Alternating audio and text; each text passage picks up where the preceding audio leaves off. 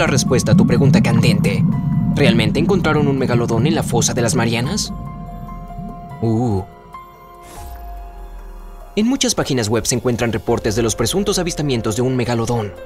Según la ciencia, los tiburones megalodón están extintos. ¿Pero podrían aún estar vivos en las partes más profundas del océano? Los humanos siempre les ha fascinado los tiburones. Cuanto más grande sea, más nos atraen. Teniendo en cuenta que el megalodón era un tiburón enorme con hábitos de alimentación notables, supongo que si todavía estuviera deambulando por los océanos, alguien ya lo habría visto. Pero quizás no, si este tiburón viviera en el lugar más profundo de la Tierra, la fosa de las Marianas. No si las versiones que hemos estado escuchando podrían ser ciertas, pero antes de saltar a la solución de este misterio, hay muchos escépticos que dudan de la existencia del megalodón. Pero sí sabemos que nadaba por los océanos hace 23 millones de años y tenemos sus fósiles para probar su existencia. Cuando la gente se encontró por primera vez con los dientes de un megalodón, creyó que eran rocas que habían llegado a la Tierra desde la Luna. Pero años después, los naturalistas atribuyeron los dientes fosilizados a los tiburones y luego al megalodón. El megalodón fue el tiburón más grande que aterrorizó al océano y se cree que se extinguió hace 2,6 millones de años. El nombre megalodón significa mucho dinero. Ah, no, no, quiero decir diente grande.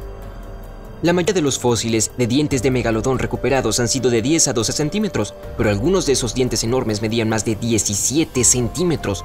¿Sabías que la mordida del megalodón era más poderosa que la de un tiranosaurio rex?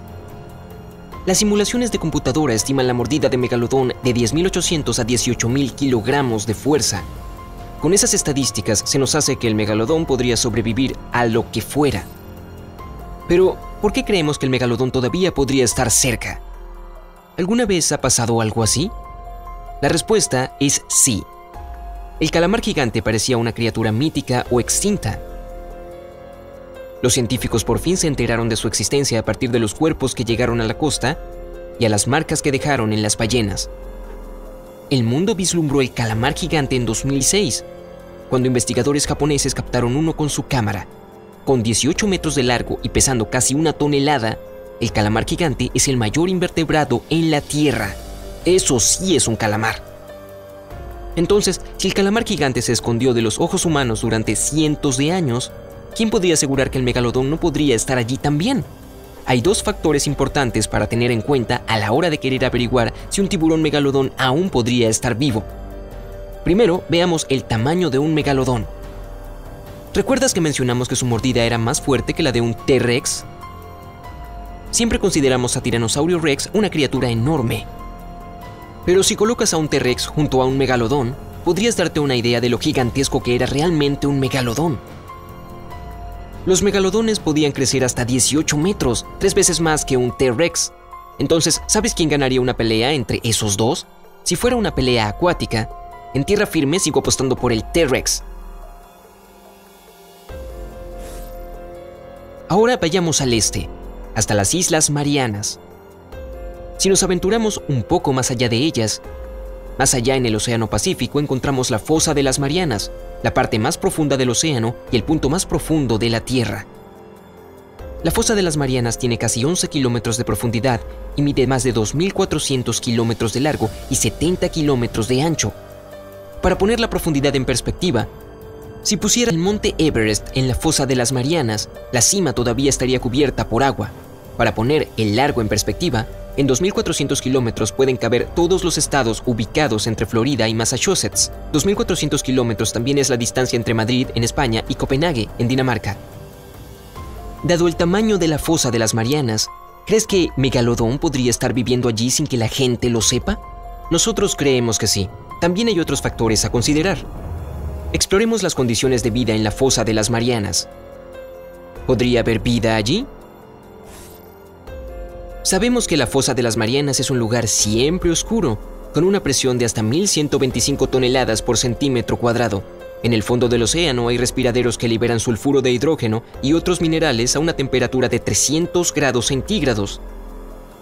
La parte más profunda de la fosa de las Marianas se llama Abismo de Challenger Según un informe de National Geographic, solo hay tres personas que han descendido al abismo de Challenger. Las primeras dos personas que llegaron allá descubrieron un pez y demostraron que la vida podría existir en las profundidades más grandes del océano. Ahora sabemos que ahí viven miles de especies de invertebrados y peces. La fosa de las Marianas tiene animales extraños y translúcidos llamados soluturias, nuevas especies de medusas, pulpos blancos que parecen fantasmas y muchos otros y algunas de esas especies tienen una vida curiosamente larga. ¿Podría un megalodón vivir en esas condiciones? Si hubiera un megalodón viviendo allí, tal vez no se vería como nos lo imaginamos. Para sobrevivir en la fosa de las Marianas, el megalodón habría tenido que adaptarse a las condiciones de vida y evolucionar. También tendría que haber cambiado su dieta de ballenas, delfines, leones marinos y vacas marinas por los organismos que residen en la fosa de las Marianas, esperando encontrar y comer sus 1.150 kilos de alimentos por día. Si el megalodón evolucionara en la fosa de las Marianas, es fácil imaginarlo como un tiburón bioluminiscente enorme que puede vivir cientos de años y alimentarse de organismos translúcidos. Pero eso es solo especulación. En 1995 el cineasta James Cameron hizo 12 inmersiones tripuladas para explorar los restos del Titanic recoger muestras y grabar secuencias de lo que se convertiría en su película súper exitosa. Familiarizado con las expediciones submarinas, en 2012 se convirtió en una de las tres personas que llegaron al abismo Challenger en la fosa de las Marianas. Según las Naciones Unidas, en la actualidad hay 7,6 mil millones de personas en el mundo y solo tres de ellas han llegado al punto más profundo de la Tierra. Y con poca investigación es imposible saber qué hay en las profundidades de la fosa de las Marianas. Tal vez podamos preguntarle a James Cameron y su equipo si vieron una cola de megalodón mientras estaba allí abajo. Puede que sigas escuchando informes de megalodones en la fosa de las Marianas, pero no te apures a ir allí para ver si los informes son ciertos. La fosa de las Marianas es ahora una zona protegida por los Estados Unidos y las solicitudes de investigación deben pasar por el Servicio de Pesca y Vida Silvestre de Estados Unidos y los Estados Federados de Micronesia. Aún así, sin importar si los informes de megalodones que viven en la fosa de las Marianas son reales o no, muchas personas quieren que lo sea.